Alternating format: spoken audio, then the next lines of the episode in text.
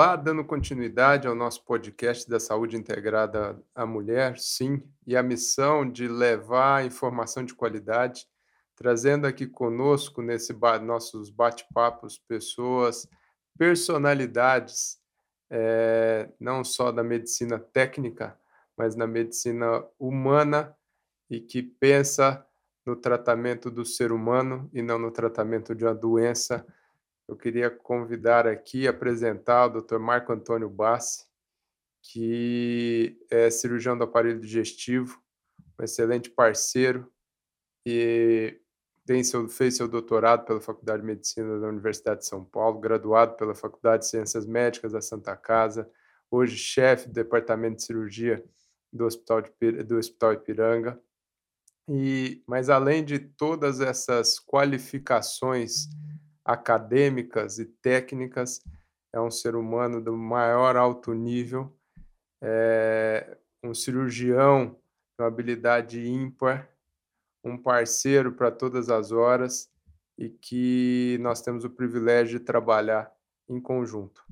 Iremos falar aqui um pouquinho sobre o tratamento da endometriose, o tratamento cirúrgico deixando muito claro que nem sempre o tratamento cirúrgico é o mais indicado, mas tentando focar nas indicações cirúrgicas e na formação de como se chegar a essa maestria, como que o Dr. Bassi conseguiu chegar nesse nível tão alto de, de apuro técnico para tratar a endometriose, principalmente no tocante à, à sua abordagem do sistema digestivo.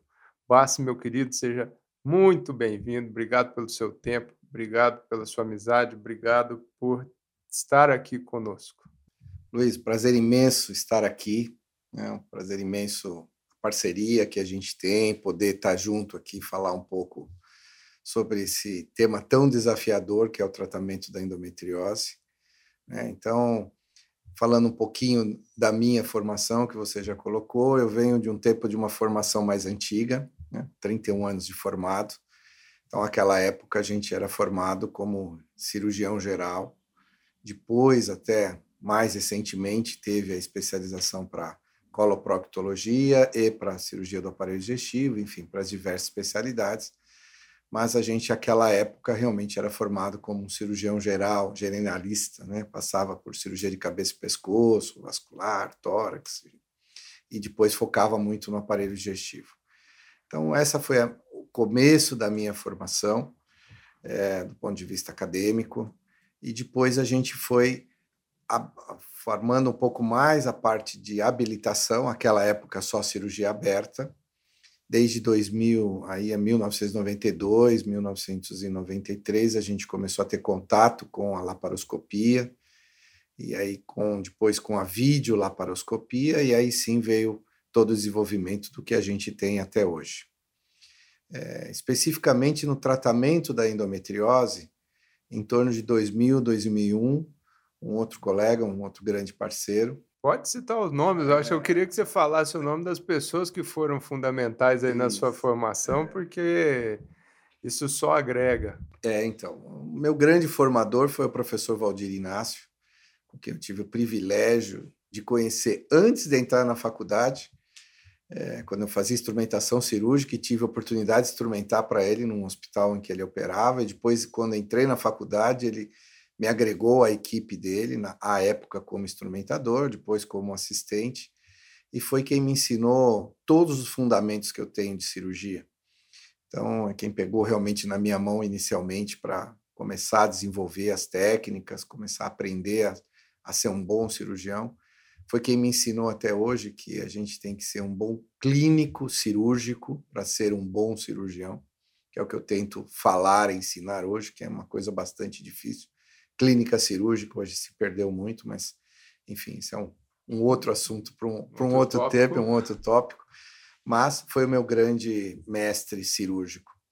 Depois, um grande parceiro foi o Nicolau D'Amico, que é um, um grande ginecologista também, parceiro, amigos no, amigo nosso, né, de de convivência, e que em um determinado momento falou para mim, ó, tem uma doença chamada endometriose que pega o intestino e a gente precisa operar isso. Eu preciso fazer a parte ginecológica, você a parte intestinal, a gente tem que aprender isso. E aí, como é que a gente vai aprender isso? Ah, tem alguém fazendo nos Estados Unidos. Então, pegamos aí nossa malinha, organizamos, pedimos para ir lá para Cleveland Clinic e tivemos a oportunidade de ficar lá um período vendo as pessoas que faziam isso, da forma como estavam fazendo, principalmente pela laparoscopia, pela videolaparoscopia, que à época então não tinha ainda grandes informações. E aí, quando a gente voltou, vamos, vamos nos aventurar. Então, aventurar no sentido de selecionar o caso, de fazer o primeiro caso, até que a gente colocou realmente a primeira paciente que a gente operou, Vânia Francomano, que é minha paciente até hoje, grande amiga até. Quando eu falo que é humano, não é à toa. É, então, Vânia Francomano. E a gente demorou oito horas e meia na primeira cirurgia, na primeira ressecção, porque, obviamente, a gente não tinha os caminhos. Vimos como era feito, quais eram os princípios de como era fazer, mais do ponto de vista técnico do que da forma de como abordar as lesões. E aí a gente começou a trilhar um caminho. Então, veio desde então, no início, tratando a doença de uma forma equivocada àquela época, tratando a doença como câncer, que era o que eu aprendi a fazer. Então, ressecções muito amplas para lesões menores, que hoje a gente vai chegar lá para falar um pouco, mas das lesões superficiais e a gente tratando oncologicamente a doença, até por falta de conhecimento à época de como deveria ser tratado. E isso foi se desenvolvendo e a gente foi criando os caminhos. Então, eu falo hoje que eu passei por todas as dificuldades, tive todas as complicações possíveis que a gente pode ter, graças a Deus foram poucas, bem poucas, até porque a gente, pelo volume cirúrgico que a gente tem, mas passamos por todas elas e tivemos que galgando esse caminho que hoje está muito mais palatável, hoje está muito mais esmiuçado para as pessoas mais jovens, né, com tantos cursos, com tanta informação é, chegando, como essa que a gente está fazendo aqui agora, né, que vai poder propiciar para muita gente ter informações importantes e que a gente teve realmente que galgar isso. Então foi um caminho bem longo até chegar aqui, Luiz. Nossa, baita amadurecimento, hein, Bassa? É. É, bah, você comentando um pouquinho da sua formação, que você pegou, acho que do, a forma como ela foi acontecendo, da cirurgia aberta com o Dr. Valdir, da parceria com o Nicolau lá atrás, que eu sei que vocês são grandes amigos, têm consultório juntos, conversam bastante, divagam bastante sobre tudo isso, juntos operaram bastante é, foram desenvolvendo caminhos, e hoje a gente percebe que as cirurgias são caminhos, a gente só tem que saber o maior número deles para passar a menor, menor quantidade de dificuldade.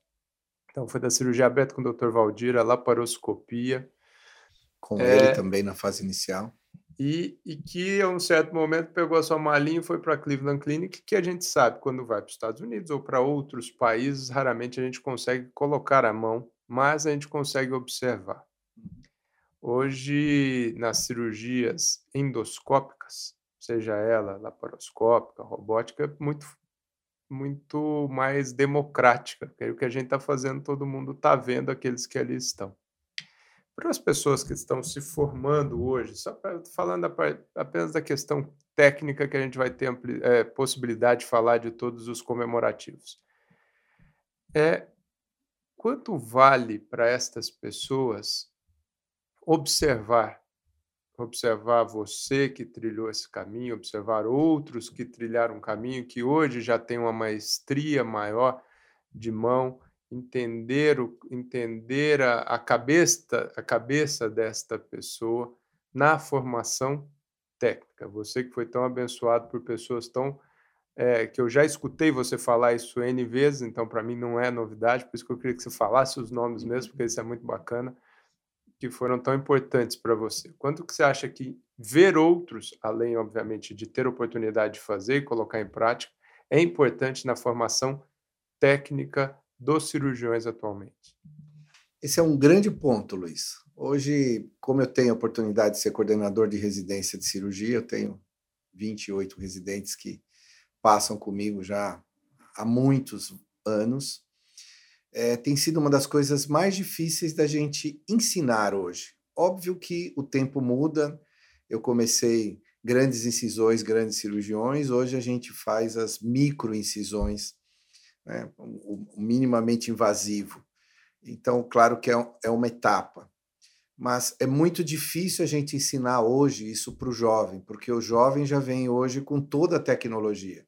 Hoje a gente fala de robótica, quer dizer, o top é falar o cirurgião robótico. O que eu sempre questiono é quando a técnica robótica não dá certo e você precisa converter, qual é a sua formação para isso? Então, é óbvio que eu passei por um período de formação que hoje é muito difícil se passar, porque até para você oferecer para um paciente uma cirurgia aberta hoje, é um retrocesso total. Então, é muito difícil eu ensinar para o meu residente ele operar aberto, porque o paciente já vem e fala, ah, eu quero operar pelo furinho, mesmo o paciente mais simples, o paciente do serviço público, ele já vem com essa ideia né, de fazer uma cirurgia por laparoscopia, pelos furinhos, e hoje até já se fala, ele vem no serviço público questionando a robótica. Então, o, o cirurgião hoje ele se forma já pensando em fazer o acima da robótica. o que eu vou fazer além da robótica? Esquecendo dos primórdios básicos da cirurgia geral, da cirurgia convencional, e que, em algumas situações, são extremamente importantes. Se não numa conversão de uma cirurgia, quer dizer, no momento em que você tem que abrir por uma complicação, seja ela qual for, normalmente uma lesão vascular, um grande sangramento que você não consegue tratar laparoscópico ou robótico e você tem que converter, seja numa outra situação eventual qualquer, é, é muito difícil você ensinar isso se você não tem a formação prévia. Então, a gente está andando um pouquinho com o carro à frente dos bois, né? essa formação mais de base, ela é muito difícil hoje a gente ensinar. E segundo, é você ensinar o cirurgião, seja ele de qualquer especialidade for, a ter o seu tempo. Né? Hoje a gente quer atropelar as coisas. O residente ele faz dois, três, quatro anos de residência que seja, e ele já sai achando que ele está pronto. Não está pronto. Eu tenho 31 anos de formado e continuo aprendendo todos os dias seja técnica cirúrgica, como recentemente, né, já há alguns anos, aprendemos a robótica e começamos a desenvolver a robótica, como aprendi a vídeo depois de muitos anos informado, e com certeza teremos outras formas à frente. Mas o preceito, quer dizer, o princípio do procedimento não muda. É isso que eu tento falar aos residentes. A cirurgia é a mesma. Se a gente vai fazer uma colestectomia, tirar uma vesícula, a forma como ela é retirada é a mesma de que eu aprendi há 30 e muitos anos atrás, aberta. Mudou a forma de fazer, né? o equipamento que você pode utilizar. Mas o duto que você tem que ligar, a artéria que você tem que ligar e como você tira a vesícula do leito hepático. Os cuidados, né? Os cuidados que você tem que ter, as lesões que acontecem, elas são as mesmas às vezes variando conforme que você vai usar mais energia, você vai queimar mais, vai lesar mais uma via biliar, por exemplo, vai lesar mais uma alça intestinal por calor, né, por, uhum. por lesão térmica, mas o preceito é o mesmo. E poder olhar para as pessoas que já fazem isso há mais tempo, para as pessoas que desenvolveram essa técnica, eu acho que é a maior sabedoria que qualquer médico pode ter qualquer que seja a área dele, mesmo que seja clínica. É você observar o que faz. Eu faço isso até hoje. Quando eu entro no centro cirúrgico e estou sem fazer nada ou esperando uma sala, eu gosto sempre de estar olhando o que a outra pessoa está fazendo, porque às vezes é um pequeno detalhe. Fala, puxa, ele pôs o trocáter um centímetro a mais para a direita, para baixo ou para cima do que o meu, e facilitou para ele operar. E a partir dali eu trago aquilo para mim e tento desenvolver isso. Então, observação é uma coisa muito boa. E hoje, com tanto que a gente tem, né, da oportunidade de trazer vídeos, cursos, informações o tempo todo, é um privilégio para quem está se formando hoje. Mas isso não invalida o quanto a pessoa tem que saber esperar e graduar o time certo de poder fazer a sua parte. Eu né? lembro de uma história, assim, mas eu compacto de todas as suas opiniões nesse sentido, eu acho que a laparoscopia, a endoscopia, a cirurgia que você vê na tela, né, seja robótica, seja laparoscópica, ela facilita porque facilita esta visualização, essa abertura da cabeça, porque é mais fácil você ver o que outro está fazendo, diferente da cirurgia aberta que tinha um campo limitado. Se tinha mais é, liberdade de movimento da mão do cirurgião, tem um campo limitado para os seus auxiliares. E nesse mesmo ímpeto, como você foi lá para Cleveland, eu já tive a oportunidade de ir para a Itália com o professor Ceccaroni, já tive a oportunidade de ir para a França com o professor Arnaud Vatier, observando.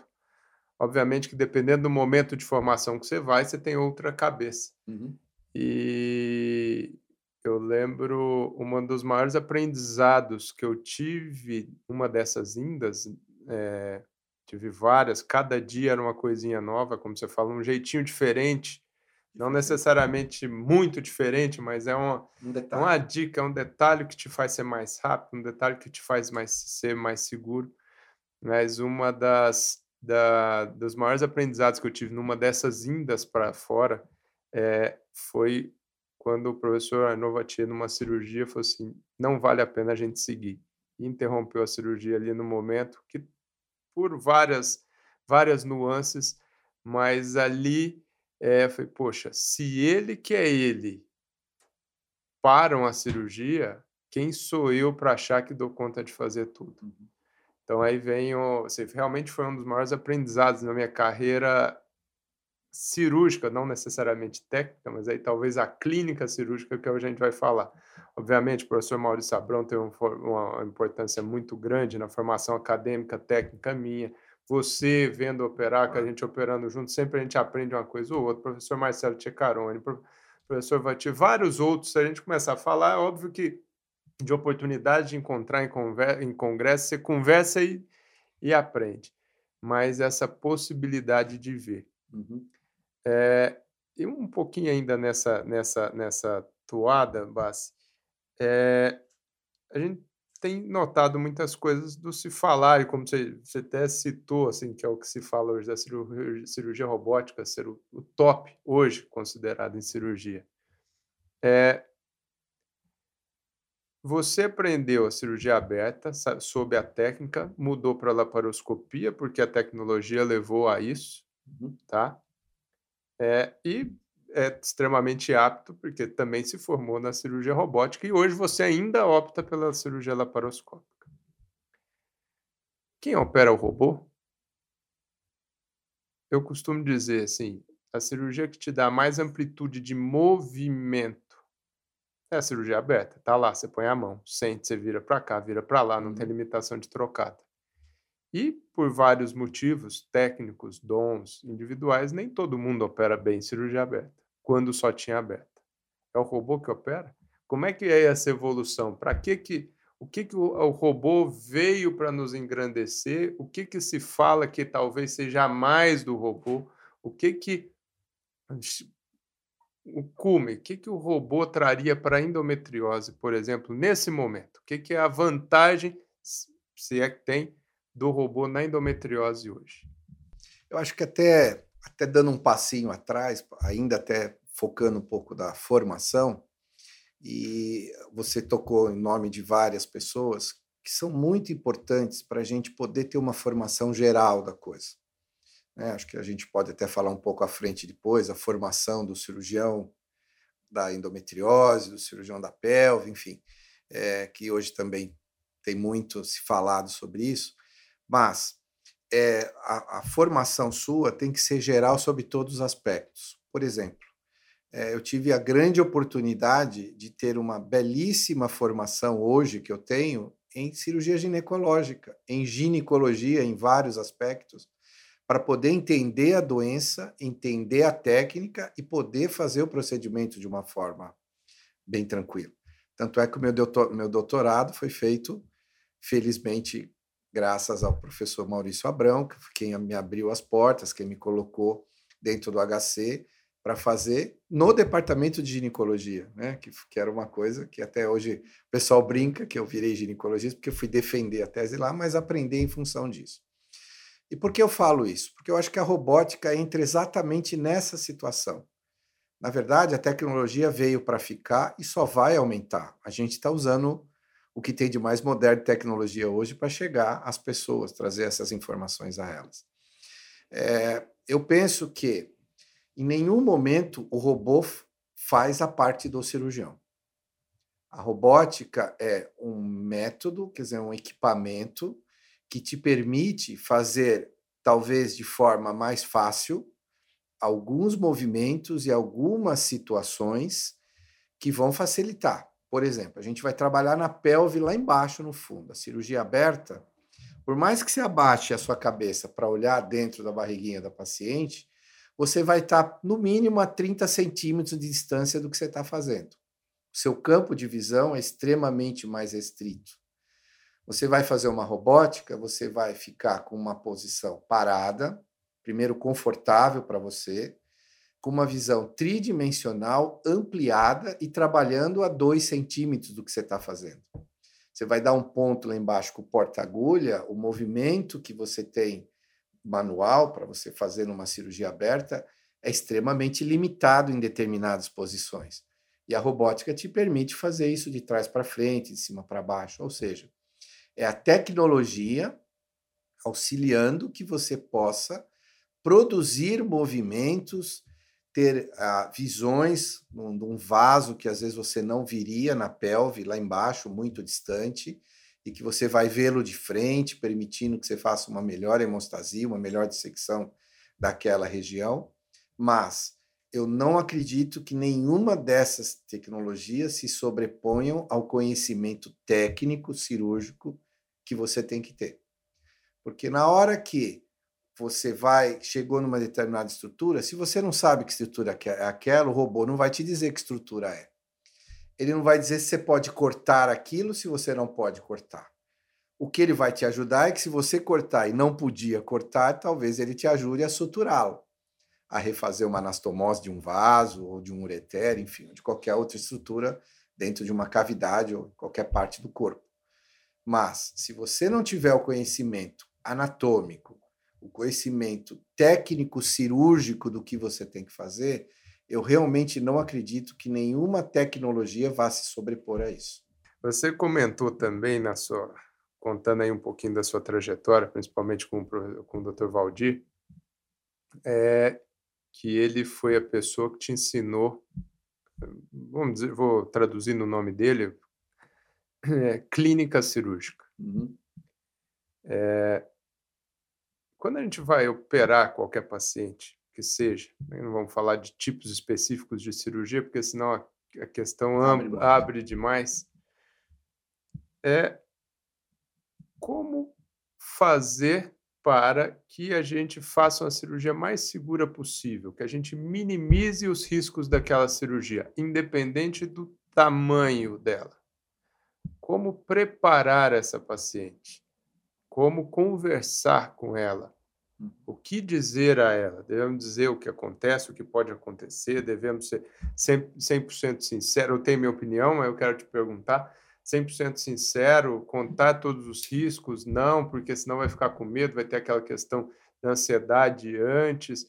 Como, prepar, como preparar-nos e como prepará-la para um procedimento cirúrgico? Então, eu acho que isso para qualquer procedimento que a gente vai fazer, mas fundamentalmente o que a gente faz hoje muito, que é a endometriose, uma cirurgia normalmente de alta complexidade, que envolve uma série de riscos urológicos, ginecológicos, da parte do aparelho digestivo. A primeira coisa é assim: a gente tem que falar com o paciente, a gente tem que ouvir o doente. O Dr. Valdir falava sempre isso, eu aprendo Vou recordar quando a gente passava a visita, eu no primeiro ano de faculdade, eu ia atrás dele vendo a visita, e ele perguntava, e aí falava assim: o que, que a gente tem internado? E aí algum residente falava assim: ah, tem o paciente da tireoide. Lembro como se fosse hoje ele dizendo o seguinte: o paciente não é uma tireoide. O paciente é o senhor fulano de tal ou a senhora fulana de tal que tem uma doença num órgão que é a tireoide e que está aqui internado para ser tratado dessa doença. Isso eu me recordo como fosse hoje, quer dizer, isso tem 35 anos, 36 anos atrás, e é o que eu procuro falar para os meus residentes até hoje. Então, primeiro a gente entender o ser humano que está à frente da gente, que é sensível, que tem uma doença, que está sensibilizado por aquilo, e a gente joga um monte de informações para cima dele. Olha, vou precisar tirar um pedaço do seu intestino, nós vamos mexer no ovário, nós vamos tirar uma tuba, vai mexer no mioma, tem a lesão cervical, enfim. Você fala N palavras para ele, ele fica olhando para sua carinha e fala: Bom, não vai sobrar nada, né? vai tirar tudo que eu tenho aqui. Prefiro ficar com isso. ficar com isso. Será que eu vou morrer? Será que eu não vou morrer? Então, primeiro, entender isso. Segundo é fazer um bom exame físico, que faz parte ainda hoje, que é uma coisa que os médicos estão esquecendo também. Né? O exame físico hoje chama-se tomografia e ressonância. Ninguém mais põe a mão na barriga do doente ou não faz um toque retal ou um bom toque vaginal. Então, isso também é uma coisa bastante importante. Depois, o exame complementar, que eu ensino para os meus residentes, que complementa o que eu fiz de hipótese diagnóstica. Então, eu acho que tem uma lesão no intestino, eu vou pedir uma um ultrassom com preparo, eu vou pedir uma ressonância e vou pedir uma colonoscopia, esperando que venha determinada informação que eu já vi na minha história e no meu exame. Então, por isso chama-se complementar.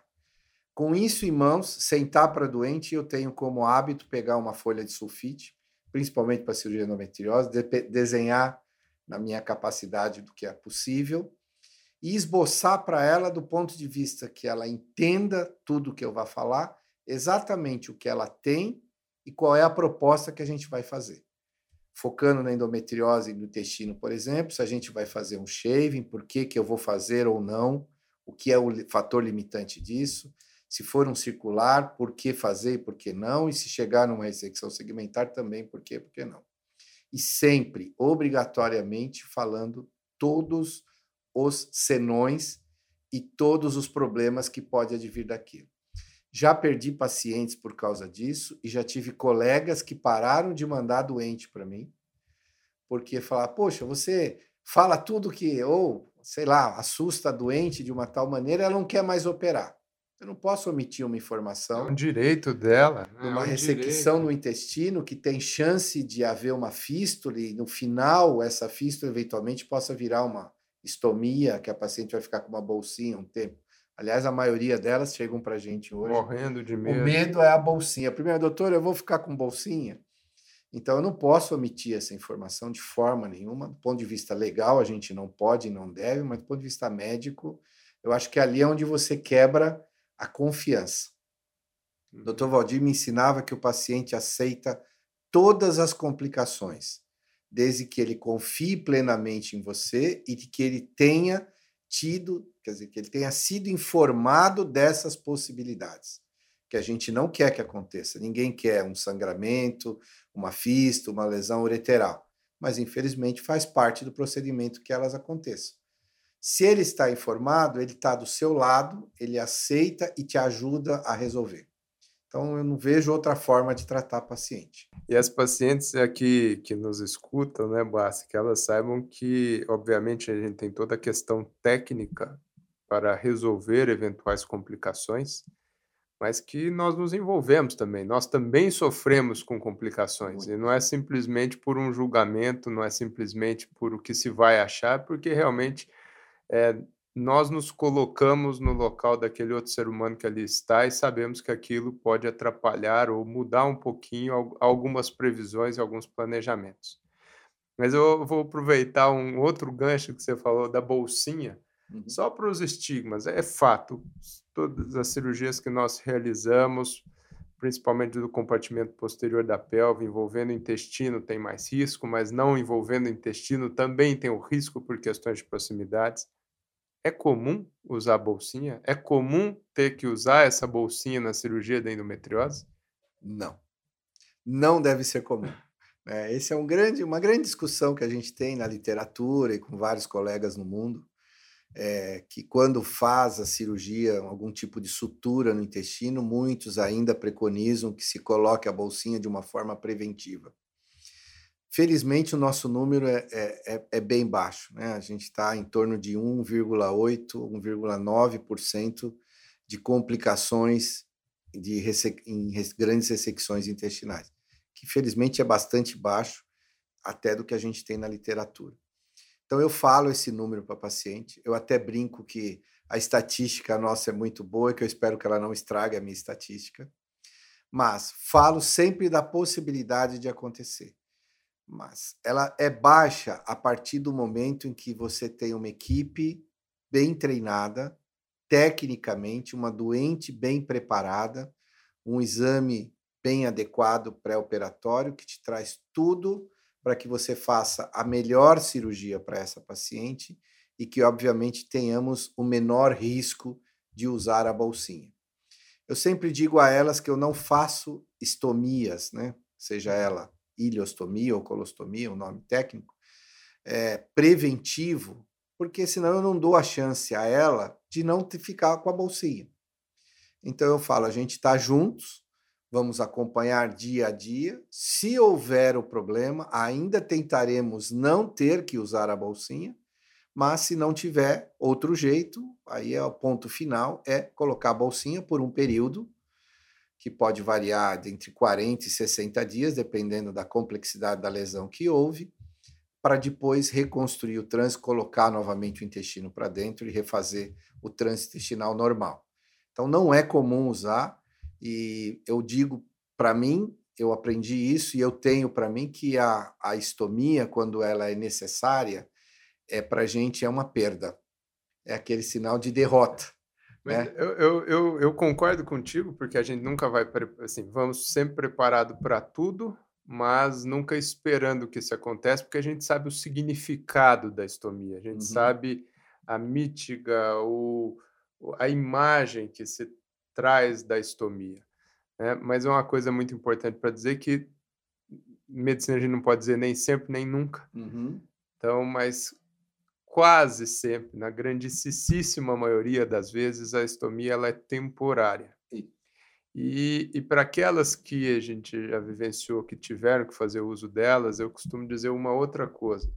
Se a cirurgia foi bem indicada, se ela tinha muita dor, se é, foi bem realizada, mesmo o período de uso dessa estomia, como você disse, 40, 60 dias, vai ser um período nebuloso, chato, que tem a manipulação da bolsinha, mas depois da reconstrução disso, se a cirurgia foi bem indicada, isso vai ficando cada vez menor. É como se tivesse um, um, um a gente em solo dentro do avião, vendo um gigante, de repente esse avião vai subindo e a gente vai vendo aquilo cada vez menor, é.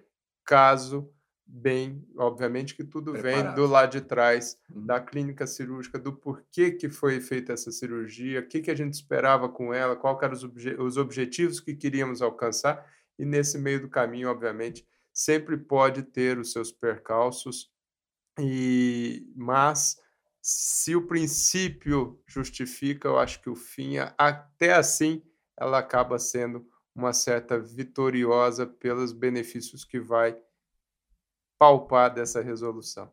Isso veio do que a gente falou um pouquinho antes agora, que é o preparo da paciente. É a honestidade de você trazer essa informação a ela, mostrando que isso pode acontecer nessas ocasiões específicas que a gente coloca, que será temporária, que estaremos juntos e que aquilo realmente é o final para ela ficar 100% resolvida. Concordo plenamente com você. E uma outra coisa que você disse nessa, nessa fala foi a questão da multidisciplinaridade, né? Assim, você tá, a gente está cercado de boas pessoas que tenham sua capacitação técnica é, no mais alto nível para resolver os principais problemas em, nas suas nas suas áreas específicas. Tudo isso só para dizer um pouquinho para as pessoas que escutam, porque a pelve é um local que é quase um funil que reúne órgãos e estruturas de várias especialidades: vascular, digestivo, urinária, neurológica. Uhum. Você acha que é capaz de alguém conseguir fazer tudo isso com primazia? Vou te fazer uma pergunta mais direta. A gente fala muito que a gente tem que saber navegar na pelve, isso é fundamental. Uhum. Eu tenho que saber lidar com os principais complicações em cada um desses lugares se ali eu estiver sozinho, porque a gente, algumas coisas nem sempre são, são planejadas. Mas é, é possível alguém se tornar master em cada uma destas especialidades para aí sim poder ser considerado um cirurgião pélvico? Eu te diria que assim, eu acho que isso é possível na seguinte circunstância: se você fizer uma residência de neurocirurgia, se você fizer uma residência de urologia, se você fizer uma residência de ginecologia, uma residência de cirurgia do aparelho digestivo e vascular, não sei se eu já falei, mas enfim, e uma, e uma de vascular. Quantos anos daria aí? Se a gente colocar em média uns 3, 4 anos cada uma, a gente está falando aí de uns 15 anos, por, em torno disso. Quando você saiu da sua, da sua residência do aparelho digestivo, será que, vamos pensar que no, o residente do Ipiranga, uhum. né? Eu tô, não estou usando Ipiranga só por, claro, por onde você é coordenador. Ele é capaz de fazer a cirurgia que você faz do aparelho digestivo em endometriose? Não, de forma alguma. Então, só residência seria. É isso que eu ia complementar agora. Além de você fazer a residência, que é obviamente o treinamento especificado para aquilo, vendo as pessoas habilitadas naquela área a fazê-lo, você teria que treinar todas elas para depois você estar habilitado em tudo. Então eu te diria que assim, tecnicamente, pessoas extremamente gabaritadas na cirurgia aberta, na laparoscópica e na robótica, são capazes de fazer todos os procedimentos na pelve, que eu acho que é o compartimento mais complexo que a gente tem no corpo, em função de ter essa realmente multi, multi compartimentos, né, vamos chamar assim, específicos, eu te diria que é capaz. Uma pessoa bem treinada consegue fazer uma anastomose boa vascular, uma boa anastomose de um ureter, uma boa anastomose intestinal, bem treinado ele consegue fazer. Agora, se ele é capaz de fazer isso com a primazia, o que eu já tenho hoje de cirurgia intestinal, passam de 2 mil casos já há bastante tempo. É, se ele consegue fazer em poucos anos o que eu faço, eu te diria que não. Não tecnicamente, mas não com o que eu aprendi nesses vinte e tantos anos fazendo esse tipo de cirurgia. E eu vou além. Dizer, hoje eu sou capaz hoje de fazer uma esterectomia, uma ressecção de ovário, uma cistectomia parcial, uma anastomose de ureter, tecnicamente eu sou capaz. Agora, em nenhum momento eu vou dizer que eu sou mais capaz do que um urologista de fazer uma anastomose de ureter. Não tenho essa essa essa é, fugiu a palavra. Vaidade. Essa, essa, não é nem a vaidade, essa pretensão. Tá. Não tenho essa pretensão em forma nenhuma de fazer.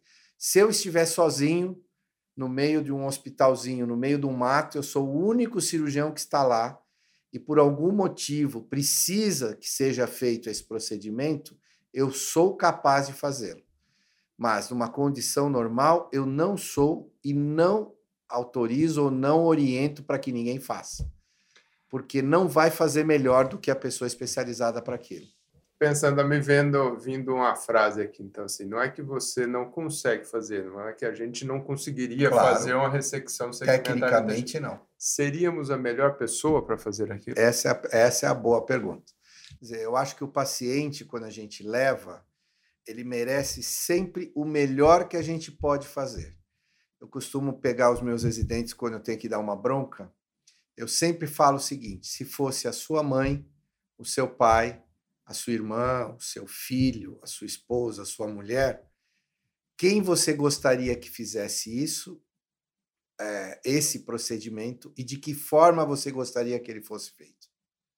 É, e às vezes eu faço essa comparação, eu viro para meus dois R4s e pergunto assim: se fosse você, você deixaria ela te operar? Sem querer aquele... plantar discórdia. Nenhuma. Nenhuma, nenhuma. Discórdia. Mas gera um constrangimento formal, porque fica os dois vermelhos, porque obviamente um não quer falar para o outro que não deixaria. Aí às vezes até brinca e fala: não, acho que eu deixaria sim, doutor. Mas para que, que eu coloco isso? Óbvio que não é para constrangê-los, mas é para trazê-los realmente para dentro do problema. Quer dizer, se para uma pessoa muito importante para você na sua vida, você gostaria que fosse o melhor que fizesse aquele procedimento, por que você fazer diferente para os outros?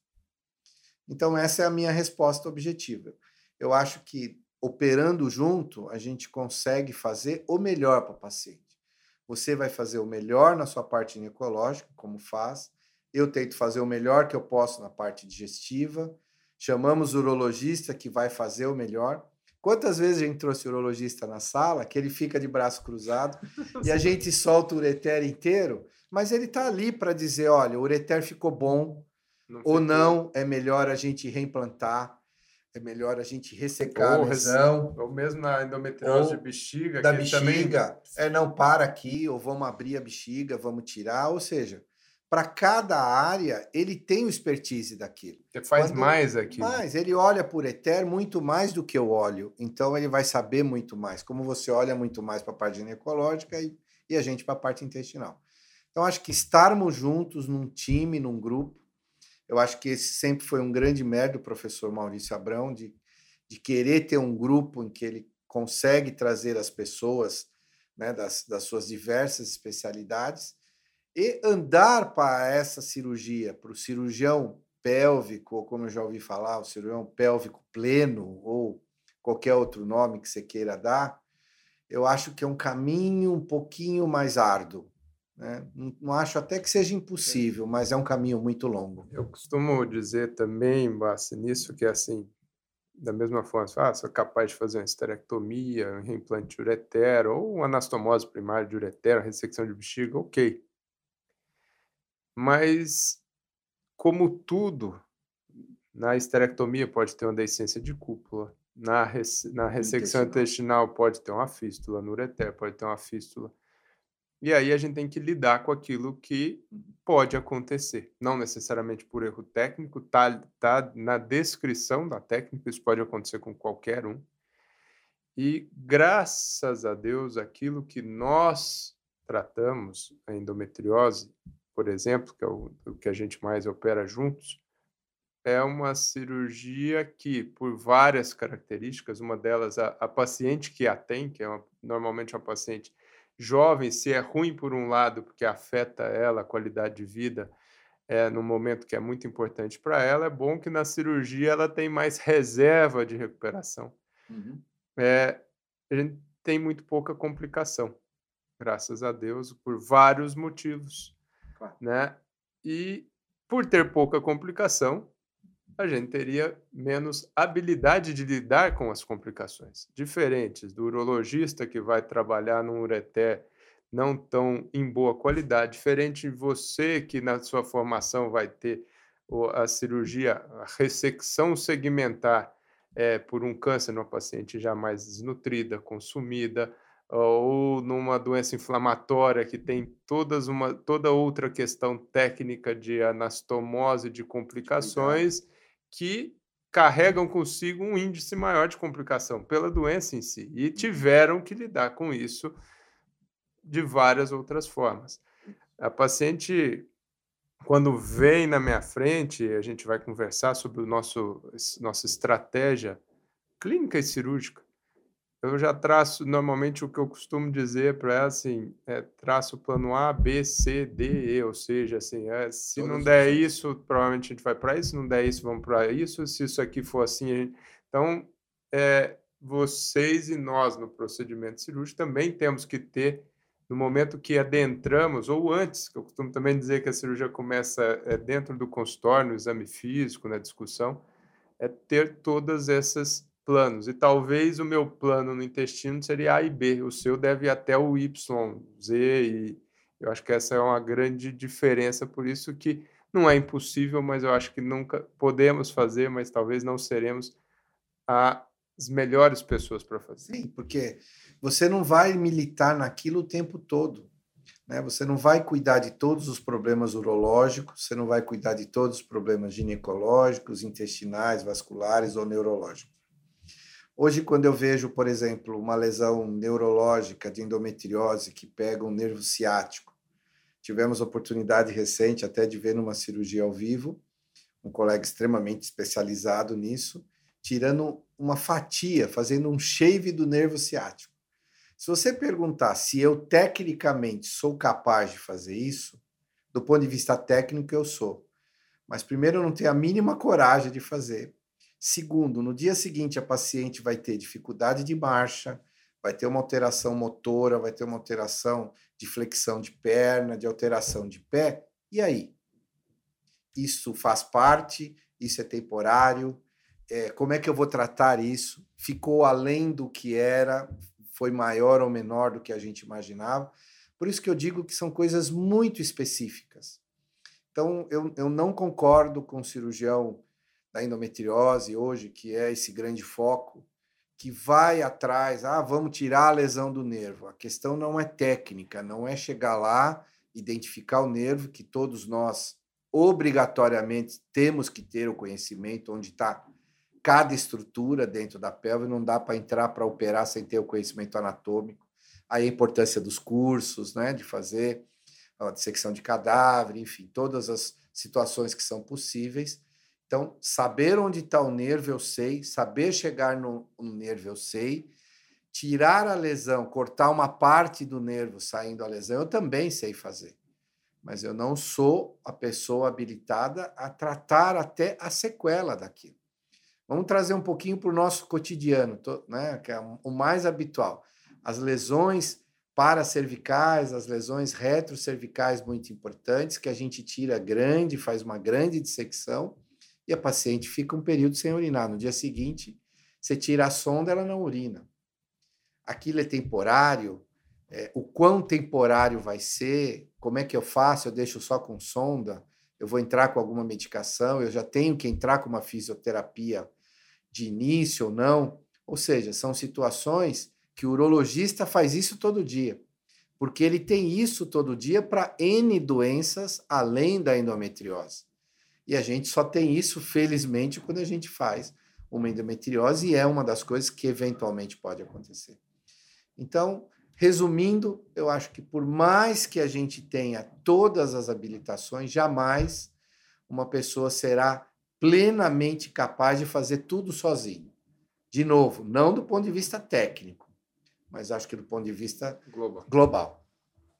Mas no começo você comentou que lá atrás, nos primórdios, quando você começou a tratar, a operar com o Nicolau, eu acho que é, é, é não é só a sua história isso, no sentido é até da evolução do conhecimento da doença, acho que todos que tratam endometriose há um certo tempo vivenciaram essa transformação que era lá atrás tratava como câncer, não pensando em metástase, não pensando em mortalidade, mas em termos de agressão uhum. ou de tamanho de cirurgia e hoje cada vez mais resseca-se menos, tira-se menos com é, excelentes resultados no tocante à dor. Duas perguntas. O que permitiu essa evolução? Como que nos conversamos com, com a paciente? Quais dados que a gente usa para conversar com ela, o tamanho de, da, da doença intestinal que a gente é, vai ressecar. E uma outra: todas as doenças intestinais precisam ser operadas? Belas perguntas. A primeira delas é assim: acho que o ponto-chave que houve a mudança da chavinha de eu vou ressecar tanto, eu vou ressecar menos, foi entender a doença. Entender que ela não é uma doença maligna. E, a partir de não ser uma doença maligna, eu não tenho que ser mais agressivo do que a doença. Quando a gente pega um tumor, a gente tem como preceito que você tem que ter entre 7 a 9, 10 centímetros ao redor da lesão, tudo que está em volta tem que sair pela disseminação da doença. A endometriose a gente sabe que não tem isso, a gente tem margem, um centímetro de lesão, você tirando a margem está livre. Então, esse foi, acho que, o primeiro ponto, a gente entender, conhecer melhor a doença, saber que ela não é maligna e que a gente não precisa ser mais agressivo do que ela mesma é. Então, esse acho que é a, a primeira ideia. Depois foi justamente a, a, a inteligência dos nossos colegas que foram pensando em técnicas alternativas. Eu lembro que quando eu comecei a fazer a, a, a ressecção por disco, que é tirar só o nódulo, e eu apresentei isso num congresso de coloprocto, o pessoal disse que eu era um maluco. Como é? Não, você não é coloprocto. Como é que isso aí não é cirurgia de coloprocto? Isso aí é coisa de qualquer cirurgião, mas isso não existe para fazer o intestino. E até que hoje todo mundo aprendeu que isso é factível, que tem ótimos, excelentes resultados, que trata a doença de uma forma menos agressiva. E até partimos hoje para o shaving, que é a ressecção mais superficial de pequenas lesões. Então, eu tenho até um slide quando eu dou aula que eu ponho as, os primeiros casos que numa lesão de um centímetro eu tirava 20 centímetros de intestino. E hoje a gente faz um shave superficial. Então, claro que isso faz parte da evolução e desenvolvimento do conhecimento da doença. Então, acho que esse foi o, o, o grande ponto da gente poder tratar a doença menos agressivamente. O cirurgião que não se afez a isso hoje está tratando, está tratando a doença de forma inadequada. Eu ainda recebo, a gente ainda cansa de ver né, vários casos de lesões. Ontem foi um caso que veio uma paciente que foi operada por um colega em Salvador e uma lesão de 1,2 centímetros tirou 14 centímetros de intestino. Era uma lesão por um shaving e tirou 14 centímetros de, de doença. Ou seja, ainda existem muitas pessoas, por desconhecimento da doença, que continuam hipertratando. E aí, já entrando na segunda resposta do que você tem. A gente tem que tratar paciente sintomática. Então, eu vejo que no intestino, que é a parte que me cabe, nas lesões estenosantes, então, nas lesões de intestino delgado, que, justamente por ele ser muito mais fino, lesões menores causam obstruções muito mais precoces. Então, a gente tende a indicar mais precocemente a cirurgia, mesmo em pacientes pouco ou médio sintomáticas, eólicos sintomáticas. E no intestino tem que ser a paciente sintomática. Por quê? Qualquer que seja a ressecção que a gente faça, por menor que seja, e por um período, vai trazer alguma alteração intestinal para paciente. Então, eu não acho admissível a gente fazer um procedimento numa paciente que não tem sintoma nenhum e trazer um sintoma para ela que às vezes pode até durar um período mais longo. A gente sabe que, felizmente, seis meses a um ano é o máximo de alteração que a gente teve até num trabalho que fizemos avaliando as alterações funcionais pós-ressecção. No máximo, em um ano, os pacientes tiveram melhoras dos sintomas. Mas é um ano que você vai dar de sintomatologia para ela. Então, afeitos as pacientes que têm algum sintoma intestinal ou grau de obstrução, lesões acima de 50%, 60%. Na região do reto, na região do sigmoide, elas começam a ser estenosantes. E aí também eu não acho correto esperar que a lesão evolua para uma obstrução completa e ter que operar a paciente em uma condição pior. Então, acho que a gente tem que tratar sempre sintoma, não exame.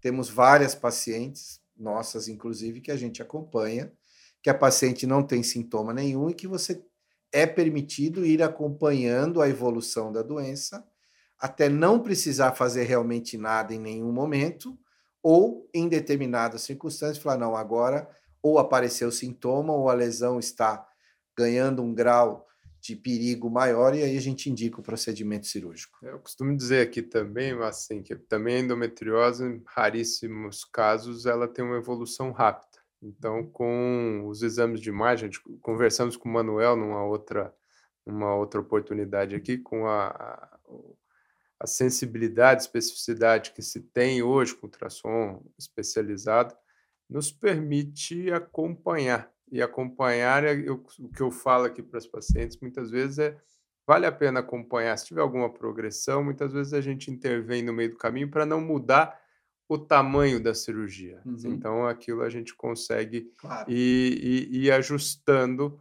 é, acompanhando essa, essa evolução. Passo, vou te fazer uma pergunta, você ficar com muita raiva, você levanta e me dá um, um soco na cara, porque eu vou Vou usar uma, uma, uma forma que você usou ali, só para a gente passar um recado, tá? Uhum. A gente falou da endometriose, endometriose intestinal, que na endometriose intestinal a gente tem que falar da, das estomias, que uhum. existe o risco, é, apesar de baixo, que nem todas são é, precisam operar é, mas obviamente que ainda é um terreno nebuloso, porque eu, eu entendo muito bem quando a, a paciente fala, nossa, eu estou tenho endometriose no intestino, tem que operar o intestino, o olho arregala desse tamanho, fica com medo. Eu acho que o medo de algumas eu a gente não pode forçar, porque isso é muito individual. Eu, ao meu ver, a gente não pode forçar. Uhum. Porque a gente não está falando de câncer. É, algumas, pelo medo, não usufruem de um benefício. Me bate se você quiser. Se sua filha tivesse uma cólica desproposital, que não foi reticente ao tratamento clínico, que foi reticente ao tratamento clínico, não melhorou com várias medicações e opções, tem algumas alterações intestinais cíclicas, mas cólica, e tem a endometriose no intestino, você estimularia ela a operar? É uma pergunta difícil, porque entra naquilo que eu falei há um pouco atrás, quando a gente pensa do que a gente propõe para os pacientes, o que a gente proporia em casa. Eu vou dividir a resposta em duas partes. Pode me bater se quiser. Não, não, não precisa bater. Mas é assim, eu vou responder de duas formas. Primeiro, assim, um exame muito bem detalhado para mostrar o grau de gravidade da doença que ela tem. Eu, óbvio que a gente falou que não é para operar doente sem indicação, paciente sem sintoma. Mas também você deixar uma lesão pequena que permitiria um tratamento menos agressivo virar uma lesão grande que você vai fazer um tratamento mais agressivo, eu também não considero que esteja certo. Então, alguns fatores influenciariam nisso. Primeiro, um bom exame para me dar detalhes do quanto ela tem de doença, a faixa etária que ela está, porque aí a gente vai fazer uma prospecção para frente. Minha filha hoje tem 29 anos. Então, se ela tem uma lesão de 2 centímetros no intestino, eu imagino que essa lesão e tal 30% da luz, eu acredito que se não fizermos nada, até uma fase de menopausa dela, essa lesão será cirúrgica e mais agressiva à frente. No conjunto da ópera, ela estando bem tratada numa equipe boa, como a equipe que a gente tem, eu indicaria o procedimento cirúrgico para ela. Eu acho que de todas as pacientes que a gente opera, eu não lembro de alguma delas ter sentado, inclusive as que a gente teve complicações. Eu tenho uma delas que é a Márcia Yoshita, que foi uma das minhas fístulas, na verdade foi a minha primeira fístula, e que ela vem até hoje no meu consultório, no meu aniversário, trazer chocolate. E aí ela me agradece até hoje porque ela tem duas filhas e ela acredita que conseguiu engravidar depois do tratamento cirúrgico, mesmo tendo a fístula reto-vaginal. A lesão dela era bastante baixa, uma fístula reto-vaginal, que é uma das fístulas mais graves que a gente pode ter. Então, eu entendo que quando você indica bem, quando você opera bem, o resultado é bom. Vale muito a pena para as pacientes. A gente tem inúmeras que voltam ou que nos procuram e que vêm nos agradecer pela melhora dos sintomas, pela melhora da fertilidade, pela melhora da qualidade de vida. Então, a minha resposta é que, com todo esse conjunto, eu indicaria. Eu acho que tem que operar. Eu acho que não teria um recado final mais emblemático do que esse. Eu acho que é realmente nós, como seres humanos, entendemos medos, entendemos fantasmas, entendemos cada. Não, não que a gente vai entender toda a particularidade, mas a gente entende de que isso influencia e que, eventualmente, isso impede de que algumas pacientes possam se beneficiar de uma uhum. cirurgia.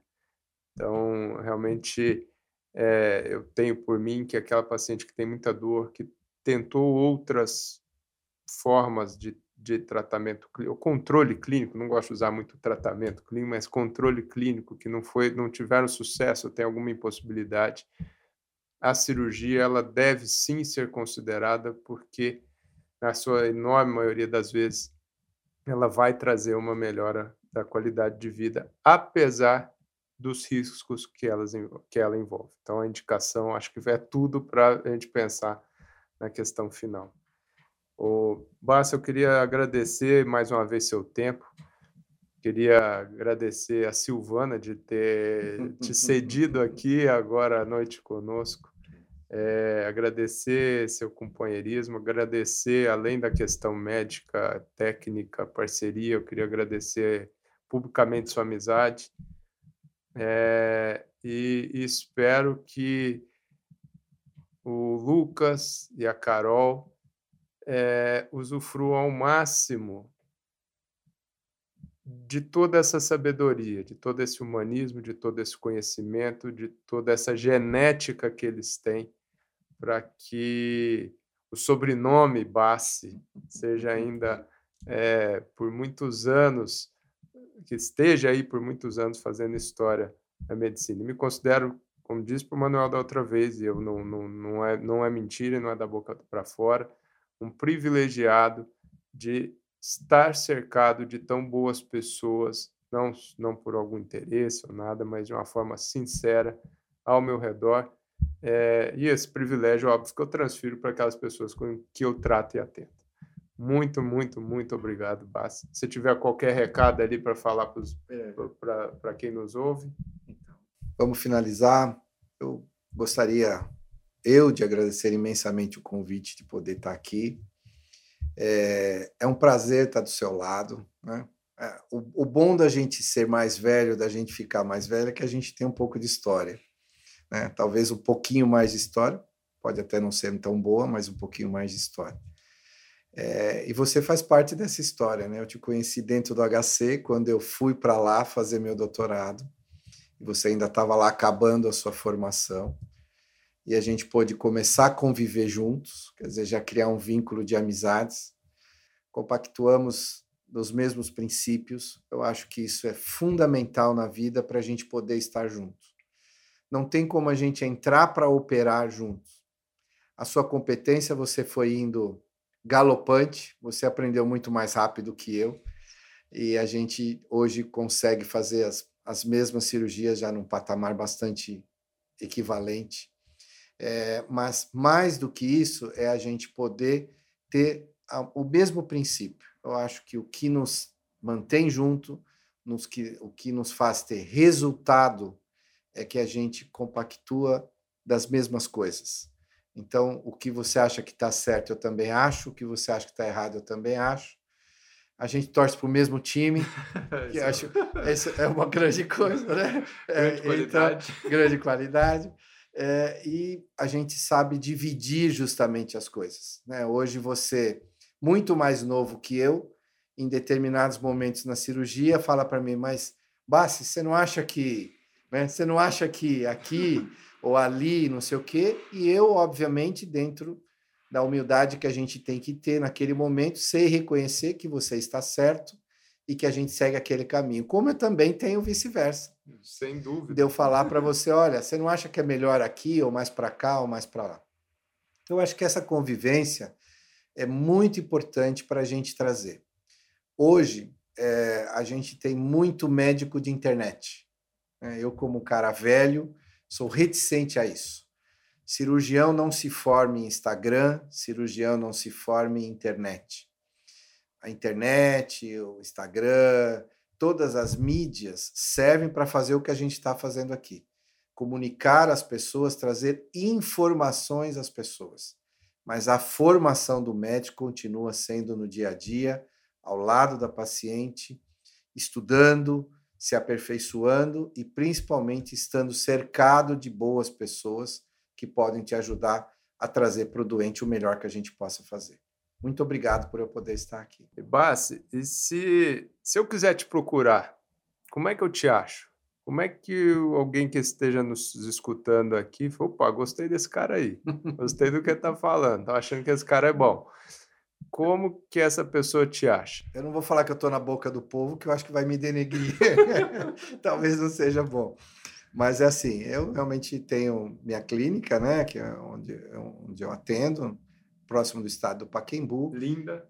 É boa. Minha mãe foi é, a primeira pessoa que você atendeu lá. Isso. e pode me achar pela rede social DR Marco Bassi, onde lá vão ter todos telefone, celular, endereço, onde as pessoas podem localizar e aí a gente poder tentar oferecer alguma coisa a mais para quem quiser nos procurar. Obrigado, meu querido. Tá